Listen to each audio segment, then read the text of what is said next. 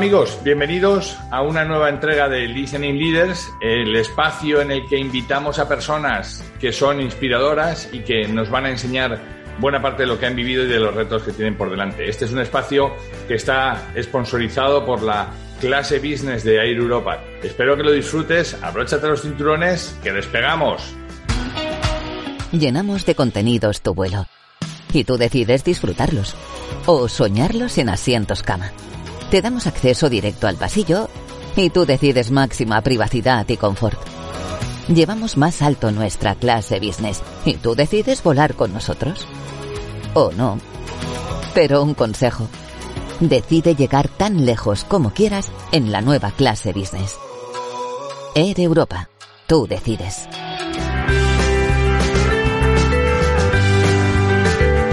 Hoy en Listening Leaders tengo el honor de viajar a Montevideo, tengo el honor de viajar a Uruguay, eh, tengo el honor de encontrarme con Pablo Regent o Pablo Regent, que no sé cómo se dirá en castellano, eh, con motivo de, él es profesor del IEM, de la prestigiosa Escuela de Negocios en Montevideo, en Uruguay, con motivo de, un libro que se ha publicado en, en EUNSA, en la editorial del, del IES, que se llama Diálogos y que hizo eh, fruto de las conversaciones continuas durante muchos años. Esto no es de una sentada, ahora él nos lo contará con Luis Manuel Calleja. Pero aprovechando eso hablaremos del liderazgo, hablaremos del momento que estamos viviendo y para mí es un honor tenerte aquí, Pablo. Bienvenido.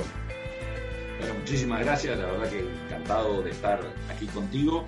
Y, la realidad es que me encanta realmente, como decimos, usamos mucho acá lo de encantar, acá en Uruguay, digamos, es una, fórmula un poco rara, pero porque si Luis Manuel Calleja, que bueno, que, falleció y que tiene mucho que ver su fallecimiento con este libro, estuviera aquí, estaría muy contento de, de que estuviéramos hablando de estos temas, porque lo que siempre le preocupó a él fue, digamos, que la gente sepa por qué actúa, que actúe bien, que actúe mal, que se equivoque, pero no por seguir a otros, sino por eh, actuar muy libérrimamente. ¿no? Entonces, eh, bueno, la génesis del libro es importante eh, comentarla. este libro, como bien dijiste, el profesor Calleja vino a Uruguay a dar sus primeras clases y ayudarnos a una escuela que empezaba en 1992, que, que no era nada, digamos, y no faltó absolutamente ningún año en Uruguay hasta el año en que se enfermó y luego falleció. No faltó nunca, a veces viniendo dos semanas, a veces viniendo tres meses. Es importante esto porque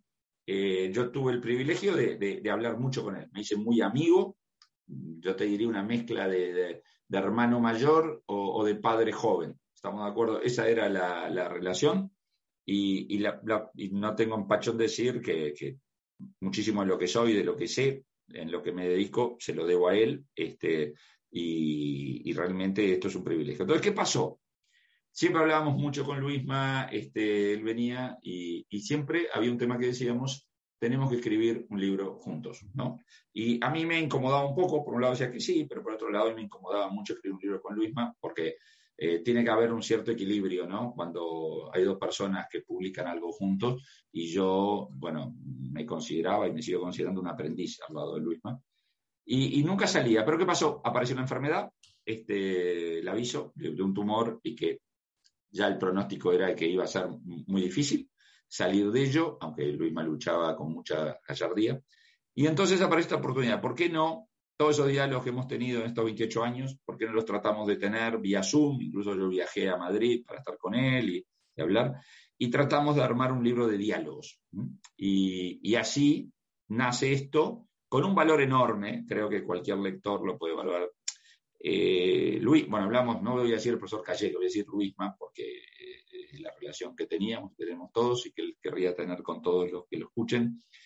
Eh, básicamente habla dejando un testamento intelectual.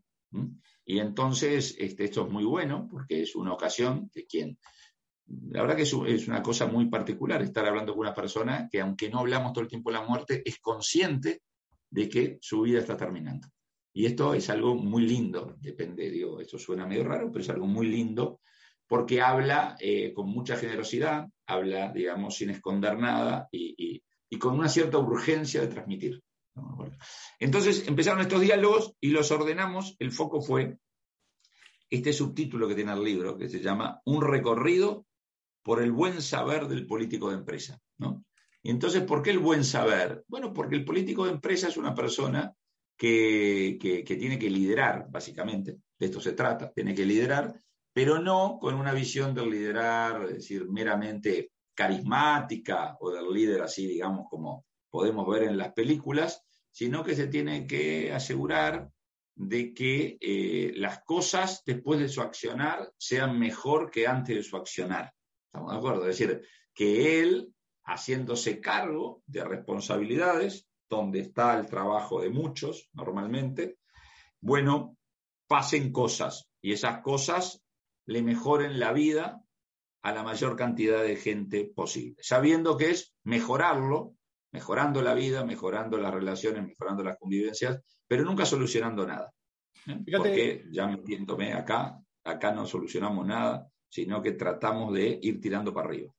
Fíjate, Pablo, que cuando uno piensa en, un libro, siempre piensa en a quién le puede servir este libro, ¿no? Y, yo cuando estaba leyéndolo, es que no habéis dejado a nadie a que no le pueda servir, eh, hermano, porque habláis de el, libro versa sobre la, digamos, un poco la, eh, la especialidad del profesor Calleja de, de Luisma, que es la, política de empresa. Pero habláis del negocio, habláis del crecimiento, habláis de la estructura, de la convivencia profesional, de la configuración institucional, del directorio, de la elección de socios, cómo, cómo hay que encontrar los socios. Pero no solamente eso, sino no, solamente las personas de, vértice o de aquello que pueda ser, sino habláis también de em, cómo ser ejecutivo, un socio ejecutivo de una startup, cómo ser un directorio externo, cómo ser em, em, emprendedor, ¿no? O sea, cómo esto le afecta al emprendedor, de qué manera tiene que configurar su empresa para que crezca sólida y firme y el día que sea grande no pase esos pecados de juventud, no le afecten esos pecados de juventud, ¿no? Es decir, que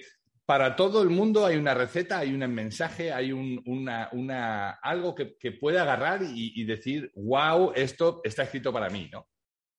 Bueno, mira, eh, como todo, otra cosa muy linda del libro que creo que es útil para entenderlo, para que el que lo, lea, es que fue un libro que eh, se armó como eh, se tiene que armar, por lo menos lo que pensaba Luis, lo que pienso yo, la cabeza de un alto directivo que es de que en su nivel, un alto directivo, eh, piensa en términos de un norte, no piensa en términos de un plan detallado de acción, sino que piensa en que hay que ir hacia allá. ¿no? Después la vida hace que aparezcan continuamente shocks externos, bueno, el COVID ni te cuento, pero lo que no hay que perder es el norte. ¿no? Entonces, ¿qué pasó? Hablamos, hablamos, grabamos diálogos, grabamos y luego dijimos, a ver qué sale de esto, tratemos de darle una lógica. Y la lógica, ¿qué es lo que salió? Primero, lo que muy bien ordenaste eh, al principio tú cuando hablaste, ¿qué es? Mira, los temas que tienen que ver con las personas de vértice, este concepto tan bueno, es básicamente un, orden de, o son temas vinculados al negocio. ¿Y qué es el negocio? Es la necesidad que uno satisface. Si una empresa, sea mercantil, una ONG, un colegio, una universidad, siempre está para satisfacer la necesidad de un tercero. Tenemos que satisfacer una necesidad. Y eso es el negocio, ¿no? ¿Para qué estamos? Que, es una pena. ¿eh? Que no, es el sector, porque hacéis una aclaración buenísima que cuando le preguntas a la gente por el negocio te habla de su sector. Oye, son dos cosas distintas, ¿no? Es brutal, brutalmente cierto lo que decís, eh, y este ejercicio lo hacíamos con Luis en clase, ¿no? Decía, bueno, a ver, eso es la clase, tú, ¿en dónde trabajas? la empresa X. ¿Y cuál es tu negocio? Y el sector. No, esto transporte. No, no, transporte, digamos. Entonces, es muy importante esto porque eh, vivimos eh, también en nuestro trabajo para servir. Es decir, y, no es que sea romántico esto, es que si yo tengo un, bar que vende tapas, vivo para servir a gente que quiere salir y despejarse y comer unas tapas y charlar con la. ¿Qué necesidad satisfago? Entonces, hay una cantidad de cosas que tienen que ver con definir el negocio que se orientan mucho siempre hacia afuera, ¿no? Hacia servir a alguien. Y ahí además esto conecta con otro gurú que ahora se cumple 25 años de su muerte, el profesor Juan Antonio Pérez López, este, que el IES está haciendo un congreso, que, hablaba mucho de la misión externa, ¿no? ¿A, quién sirves? Luego, hombre, hay que organizarse, hay que estructurarse, hay que armar quién hace qué en la empresa. Y esos son los temas de estructura. Y uno puede ser muy bueno descubriendo necesidades para satisfacer y puede encontrar la forma de hacerlo, pero estructura mal. Y si estructura mal, mm, la cosa va a andar mal. Y acá viene el que pide, cuéntame cómo me tengo que organizar. Mire, no tengo ni idea. Lo que tengo que ver es, dado el negocio que usted quiere llevar adelante, cuál es la estructura que mejor ajusta. Y entonces no hay más remedio que ponerle pienso, ¿no? Y, luego que tiene la estructura, viene otro. Oh, mira, ¿y cómo hago para que las personas que estén en la estructura, que las pensamos tan bien, tan sesudamente, actúen coordinadamente como necesitamos que actúen? Es otro bloque de problemas, que es lo que le llamamos sistema de dirección, procedimientos de avance o conveniencia profesional. Y por último, una cosa que choca mucho, por lo menos acá en mi país choca mucho y, en general causa un poco de escándalo. Y por último, definir cuál es la, propiedad ideal. Dice, no, no, no, ¿cómo que la propiedad? La propiedad es la mía, soy el dueño de la empresa. No, no, no, no. Es que una vez que usted ve todo lo anterior, a quién servir, cómo organizarse, cómo eh, poner en funcionamiento los sistemas que hacen que las personas hagan lo que yo quiero que hagan, hay una propiedad, una estructura de propiedad más ideal que otra. Y a veces la conclusión es, tengo que vender el 30%, tengo que salirme, y si no quiero salirme, tengo que ir para atrás y cambiar todo lo anterior. Entonces, esto es lo que craneó, otra palabra un poquito lunfarda, pero este, el bueno de Antonio Valero, cuando fundó el IES, junto con, eh, bueno, una persona que está viva todavía y que Luis más siempre dijo, ha sido su maestro, el profesor José Luis Lucas, que armaron un modelo muy, muy simple en su definición, pero muy no tan simple en llevarlo a la práctica. Entonces, el, libro ataca mucho todo este tema al principio para mostrarlo en forma práctica, eh, cómo hay que tener bien amueblada la cabeza cuando uno se meta a dirigir. Y, acá viene de mi cosecha algo. A veces tenemos, es decir, uno dice, eh, la realidad del alto directivo, el que está al frente de algo, la persona de vértice, es de manejarse en el caos. El caos no quiere decir que no hay orden. Hay un orden, pero es un orden que no lo veo. ¿Estamos de acuerdo? ¿no? Eh, entonces, ¿qué pasa? Cuanto más caos vaya a ser tu orden de trabajo diario, semanal, mensual, más amueblada tienes que tener tu cabeza con eh, categorías. Y por eso pensar en negocio, pensar en estructura, pensar en procedimiento, pensar en configuración es muy bueno. Pero luego saltan cosas que siempre están muy presentes y que tú lo habrás vivido, más en un país como Estados Unidos, que es la, la necesidad de crecer. Parece que si no creces, estás muerto. Es cierto que es importante crecer, sin duda es importante, pero, lo que importa es que la definición de cuánto crecer eh, eh, es funcional a otras características de la organización, de los directivos que tienes, de los recursos.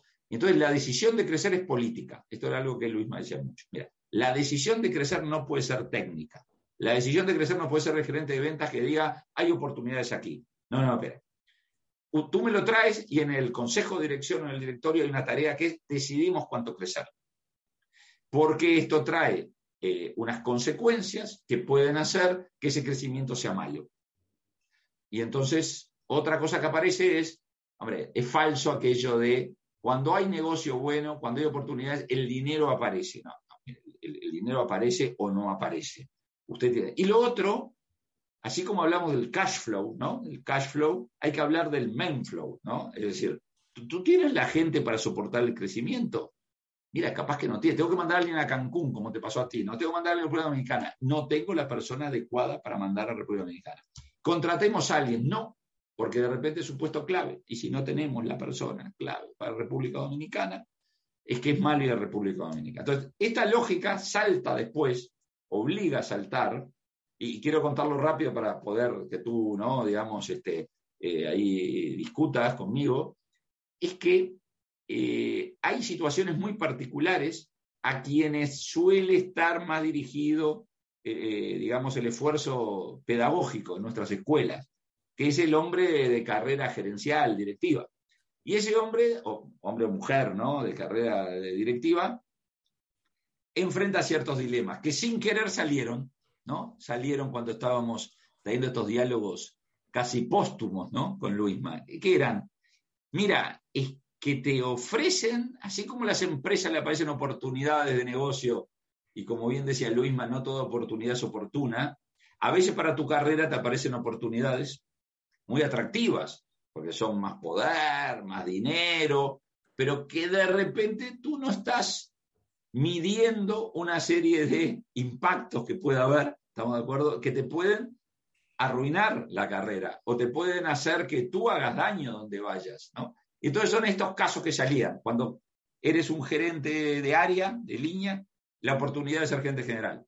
Eres un gerente de una empresa familiar, la oportunidad de pasar a una corporación. Bueno, y así varios. en ningún caso es di, no, no, en lo más mínimo, ¿no? Lo más mínimo di no. En realidad es, eh, trata de ver qué cosas tienes que considerar antes de meterte, ¿no? Y, después aparece un capítulo raro que, que, cuando hablábamos con Luisma, antes de terminar el libro y antes que él falleciera, obviamente, este, le dije, bueno, te sacaste el gusto, ¿no? Porque él siempre me hablaba, Pablo, Pablo, hay que trabajar mucho en las empresas de servicios profesionales. Es decir, eh, eh, no sé, arquitectos, publicidad, CPA, contadores, abogados. Yo le decía, bueno, sí, Luis Manuel. Y él siempre me insistía. Y de tanto que hablamos, le dije, mira, es que salió un, diálogo de empresas profesionales. Entonces, hay un capítulo que dice, y si estás en una empresa de servicios profesionales, además de todo lo que hablamos, ten en cuenta A, B, C, D, porque es cierto que tiene particularidad. Y luego, lo otro muy original que aparece, ah, original, perdón, a mi gusto le agrega un sabor lindo a esto, es cuando eh, manejamos lo que hay que ver cuando te ofrecen pasar de una carrera exitosa privada a un cargo en el Estado. Que esto, en, Europa, en Estados Unidos, le pasa, pero en América Latina eh, según cuando gana un gobierno de un color u otro, a muchos empresarios o ejecutivos de prestigio le suelen ofrecer tomar una responsabilidad pública, ¿no? Ministerial, en una empresa propiedad del Estado. Y está muy bien y es muy bueno, pero las habilidades de una realidad y otra este, a veces son muy distintas y sobre todo los, eh, digamos, las dificultades que va a haber que sobrellevar y, y aparece en un diálogo. Entonces, esta es la realidad. Como tú decís, creo que es difícil no leerlo y no encontrar en algún lado algo que me ayuda para algo que me está preocupando en este momento dado.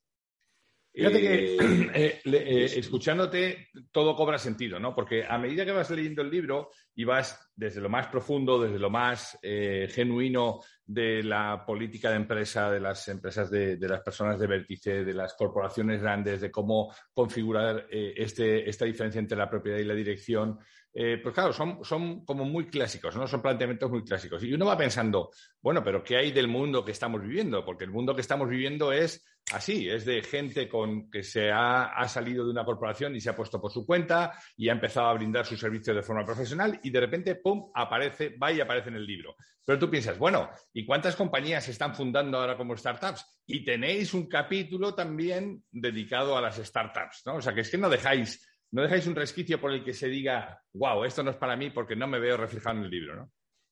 Lo que pasa que, mira, es muy natural si uno se pone a pensar, porque ¿de, dónde sale eh, lo que esos diálogos este, construyeron? Sale de los, la cantidad enorme de diálogos en, las aulas donde principalmente el profesor Callega este, interactuó. Eh, en, en, África, en España, en Portugal, en Uruguay, en Paraguay, en México. Entonces, ¿qué pasa? En realidad, la gente que viene te trae los problemas que se están viviendo en ese momento. Entonces, y, eso hace que se genere un interés y un sentir lo que está viviendo el otro, ¿no? Pero, pero yendo a, lo que se vive hoy, ¿no? Y uno dice, bueno, pero este libro se escribió durante el COVID, pero el profesor Calleja ya estaba, digamos, eh, no estaba trabajando, bueno, aunque no se puede decir no estaba trabajando porque tuvo una, vida muy intensa de su casa, pero lo que pasa es que a mí me tocó, tuve la experiencia del 2020, eh, yo me tocó el último año como decano, estamos de acuerdo, de mi escuela. Y, hay, porque yo ya tenía fecha de terminar en, febrero del 21. Entonces había quien me decía, qué mala suerte, Pablo, justo te toca el último año, ¿no? Con todos estos problemas. Y mi respuesta era, bueno, sí, pero si tenía confianza con la persona, le decía, me hubiera muerto de la tristeza si después de estar tantos años al frente no me hubiera tocado liderar esto. No es que me gusta que esté la crisis del COVID, a ver si nos entendemos, este, ojalá no hubiera estado. Pero, pero me encanta tener este desafío en el final de mi carrera como decano, porque, ¿por qué? porque los procesos no funcionan tanto, porque lo que funcionó el año pasado no funciona. En, el fondo se pone, se pone en cuestión todo lo que hemos enseñado. O sea, al final, al final, fíjate, yo, tenía en el momento de mayor crisis eh, ahí en la República Dominicana, en la escuela que, tuve el honor de, ayudar a, potenciar, eh, había una persona que nos decía, vosotros estáis dando el método del caso todo el día, ¿no? Ok, este es vuestro caso. Ahora hay que poner en práctica todo esto que estamos contando, ¿no? Y en la parte de la dirección, menudo momentazo para vivir, ¿no? Claro. Pero además, fíjate, Raúl, que, eh, a ver, si me permites tratar de, explicar una cosa, es, a veces uno dice, ¿qué tiene que hacer el jefe? Y por jefe, digamos, CEO, gerente general, presidente, el, jefe, ¿estamos de acuerdo? Mira, en general, si el jefe trabaja bien y la empresa tiene, bueno, ya algunos colaboradores, va a tener que tratar de trabajar poco, lo digo un poco jocosamente. ¿En qué sentido? Tiene que tratar de estructurar el trabajo para que sus colaboradores puedan manejarse solos, porque ha previsto las cosas que pueden pasar. Y a él le toca actuar en, el futuro, en la excepción, y bueno, y en aquellas cosas que, no, supo prever.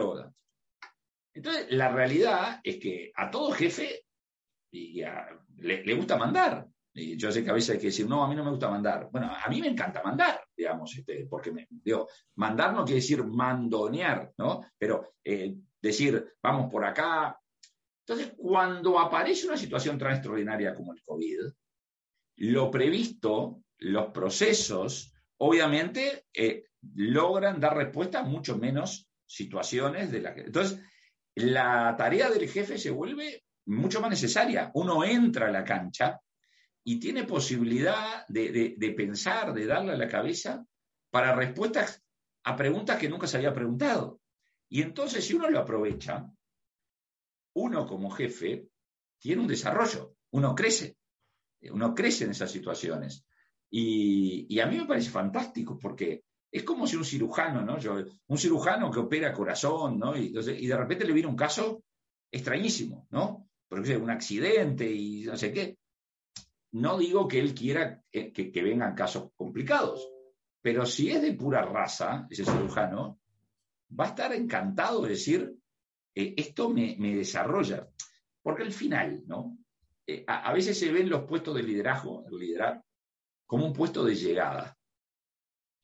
Bien, sí, puede ser por tema biológico, pero, pero yo creo que el buen líder, el buen líder, es el líder que, que dice, qué bueno, porque como tengo un scope grande para actuar, ¿estamos de acuerdo? Yo me estoy desarrollando, yo estoy creciendo, ¿estamos de acuerdo? Yo estoy eh, aprendiendo, por así decirlo, y, la atractividad, decía Pérez López, de un trabajo tiene mucho que ver con la posibilidad de aprender, ¿no? Cuando tú, mira, esto es, parece pensado. Hoy, antes de, esta reunión que teníamos programada, un, antiguo alumno me había pedido para, charlar, para tomar un café, y estuve reunido con él aquí, tomando un café en el jardín.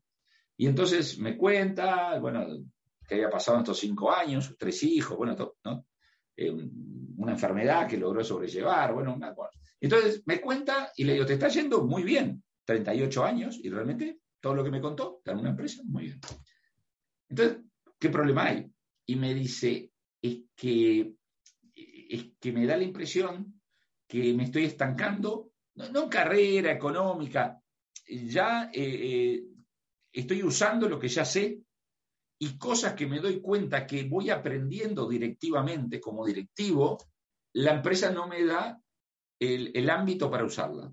Y entonces es muy interesante, porque, pero mira lo que hablábamos justo. Él decía, reconozco que es una conversación difícil, porque económicamente estoy bien, porque la empresa es una linda empresa, pero tengo 38 años y lo que más me motiva, después de darle de comer a mis hijos, es, eh, yo, yo, quiero crecer, pero crecer eh, tomando desafíos nuevos. Y hablé con mi jefe y mi jefe me dijo, mira, este proyecto es para dos, tres años más. Y, bueno, y me dio la impresión de, olvídate de adrenalina. Y yo quiero adrenalina. Obviamente después hablamos, bueno, mira, lo primero, mantener a la familia, ¿no? Sí, nada de locas pasiones, digamos. No, no, no, no, claro. Entonces el líder, ¿no? Y, que es un tema. Bueno, ¿qué es el líder? y el líder es una persona que logra eh, encontrar desafíos nuevos que valgan la pena, no solo para él, sino para muchos. Esa es como una condición básica. Si tú no encuentras esa yo, yo, en broma le digo, a en broma no, poco en broma en serio, a veces con los chicos, ¿no? que estamos en el máster, promedio 31 años, pero lo digo esto en España, donde, esté, ¿no? con alumnos. La pregunta le digo, mira, imagínate que viniera, no sé, la madrina ahora y te tocara con la varita mágica, económicamente se te solucionan todos los problemas, todo, todo, todo, porque no sé. Eh, el, tipo de trabajo que quieres, lo tienes. Eh, salud, un certificado de por 20 años no vas a tener que entrar al médico, estamos de acuerdo.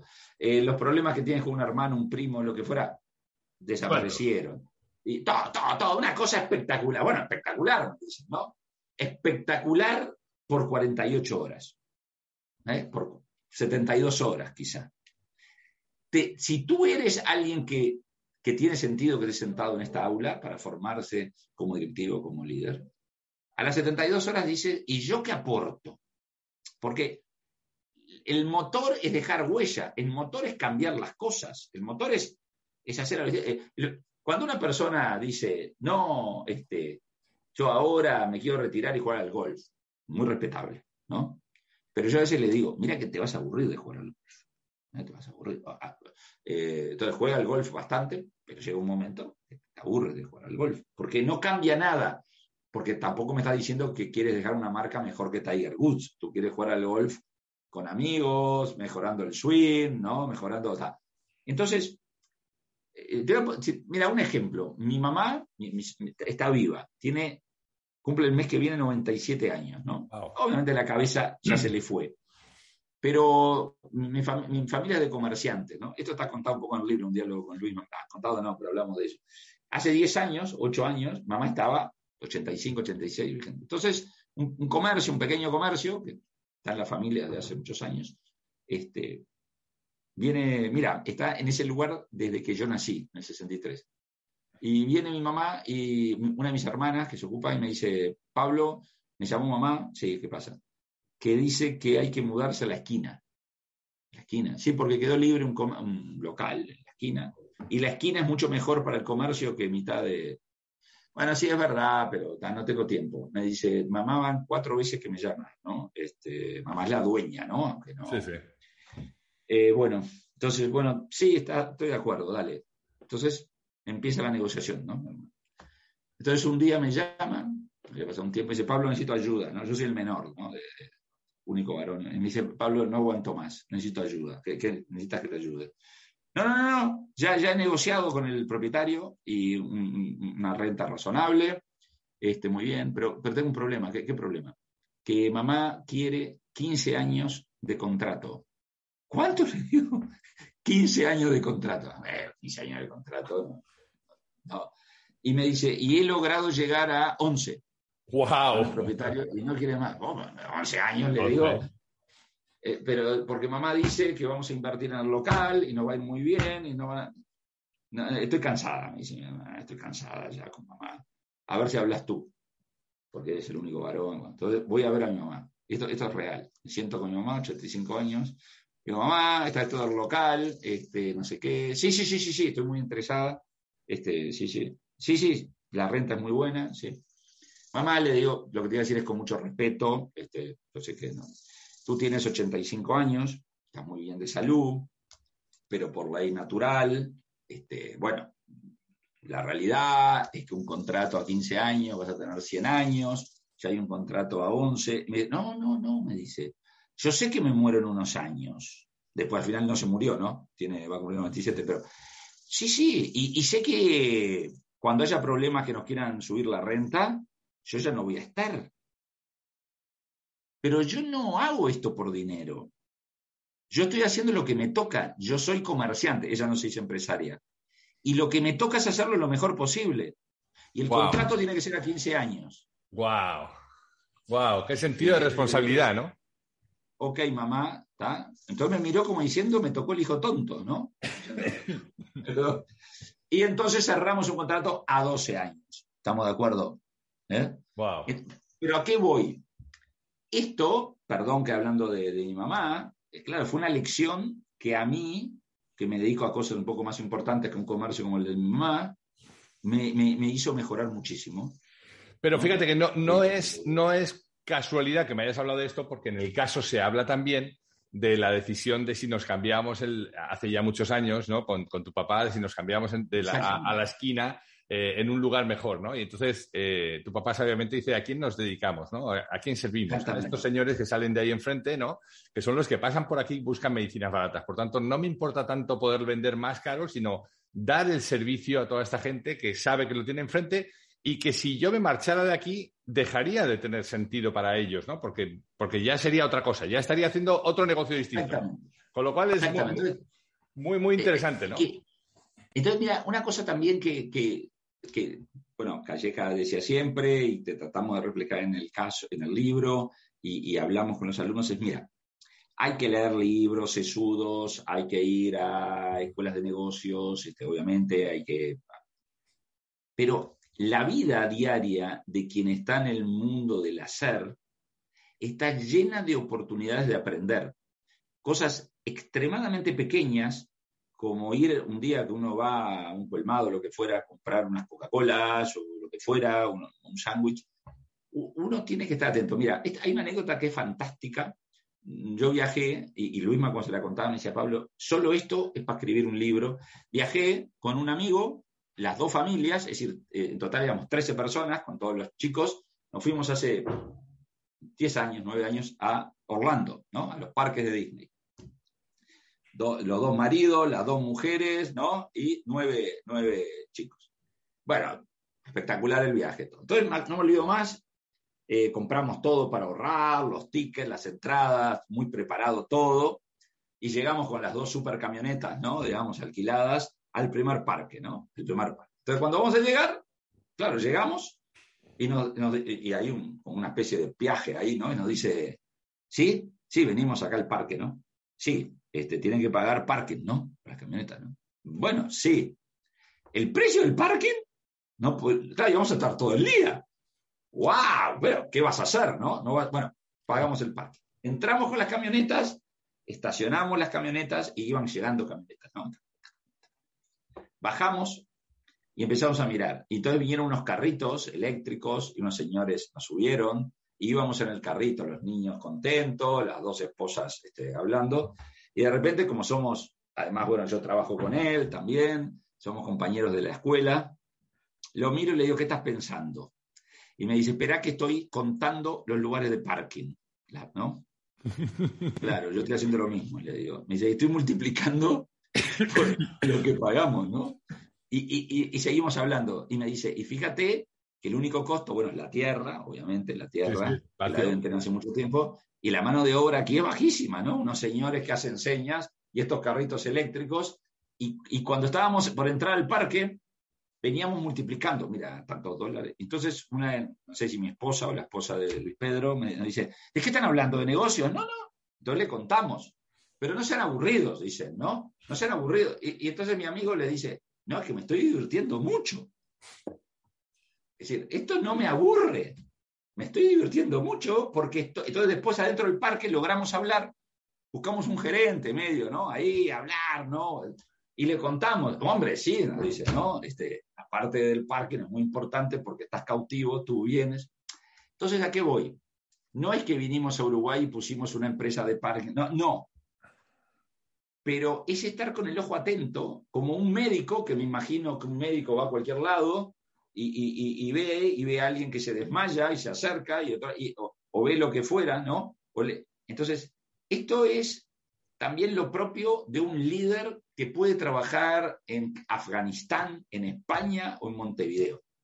Es que sabe que tiene que estar todo el tiempo aprovechando para convertir la realidad en conocimiento útil, práctico. Eh, y hay gente que no le gusta esto. Pero, yo, creo que el tener, el tener esa, esa curiosidad genuina, ¿no? Eso, eso eh, trasciende cualquier lugar, cualquier frontera. Eh, déjame, déjame, Pablo, que acabe, no te quiero robar más, más tiempo. No, no, es que no, no, es que yo hablo mucho. no, no. Pero, pero quiero acabar con, bueno, eh, primero, no se pierdan diálogos, por muchos motivos, pero además de todo, porque al final incluyes un bonus track que es maravilloso, que son los últimos vídeos que el, profesor eh, grabó eh, para vosotros, para la escuela a la que tenía que ir y no quería faltar y, dijo, oye, pues estando en este momento de pandemia, déjame, son imperdibles. Lo están en YouTube, eh, aquí están los códigos, pero se pueden encontrar fácilmente en YouTube tecleando Luis Macalleja. Y, y, son imperdibles, pero son imperdibles porque la última, el último vídeo que yo recuerdo del profesor acaba con estas, con estas tres, eh, con estos tres consejos, ¿no? Y que, se han convertido casi casi en un mantra para todos los que le seguimos, ¿no? Para servir, servir, vale quien sirve, sirve quien vale, y quien no vive para servir, no sirve para vivir, ¿no? O sea que eh, eh, tremendas enseñanzas. Pablo, gracias por mantener su llama viva, su legado. Gracias por regalarnos estas, estas charlas que estaban pensadas para trascender y, de hecho, pues, eh, pues en estos em, en, este, en, estos trozos de papel queda, queda plasmada toda una forma de entender el mundo de la empresa, el mundo de entender las relaciones humanas, el mundo de entender que lo serio no está reñido con lo divertido, puedes hacer cosas trascendentes, fantásticas y ponerle la, la dosis de humor que, le ponía Luisma. Así que gracias por dejarnos este legado, Pablo, es un, es un placer. ¿eh? No, no, eh, muchas gracias por, poder difundir, ¿no? Digamos, y, como decís tú, que lo serio no está reñido con lo divertido y es muy importante porque la vida hay que saber vivirla, ¿no? Y vivirla es tratar de verle siempre al lado donde a lo más duro le podemos poner un, toque de humor, un toque de, goce y de disfrute. Te mando un abrazo muy fuerte, cuídate mucho. Otro por allá, muchas gracias. Gracias. Y hasta aquí hemos llegado que profundicéis aprovechando el confinamiento, quienes lo tengáis, o la tranquilidad para tenerlo, para profundizar en vuestra misión, en vuestra vocación profesional y humana. Y os doy tres, tres refranes. Uno de los ejes, de los criterios para elegir, tratar de buscar cuál es la propia misión, es el servicio. Y en servicio se pueden decir tres cosas. Para servir, servir. Hay que servir para servir. Otra, vale quien sirve, sirve quien vale. Y una tercera, quien no vive para servir, no sirve para vivir. Os invito a que viváis hasta el último aliento de vuestra vida. Hasta la próxima, fuerte abrazo. Pues hemos llegado al fin de nuestra entrega. Esperamos que haya sido interesante para ti. Si quieres saber más de lo que hacemos, escuchar entregas anteriores o leer las entradas del blog, no dejes de entrar en depersonas.com. Nuestra promesa de valor es ayudar a las empresas en sus procesos de cambio con quienes los hacen posible, que no son otros que las personas. Te esperamos en la siguiente entrega en De Persona Radio. Hasta entonces.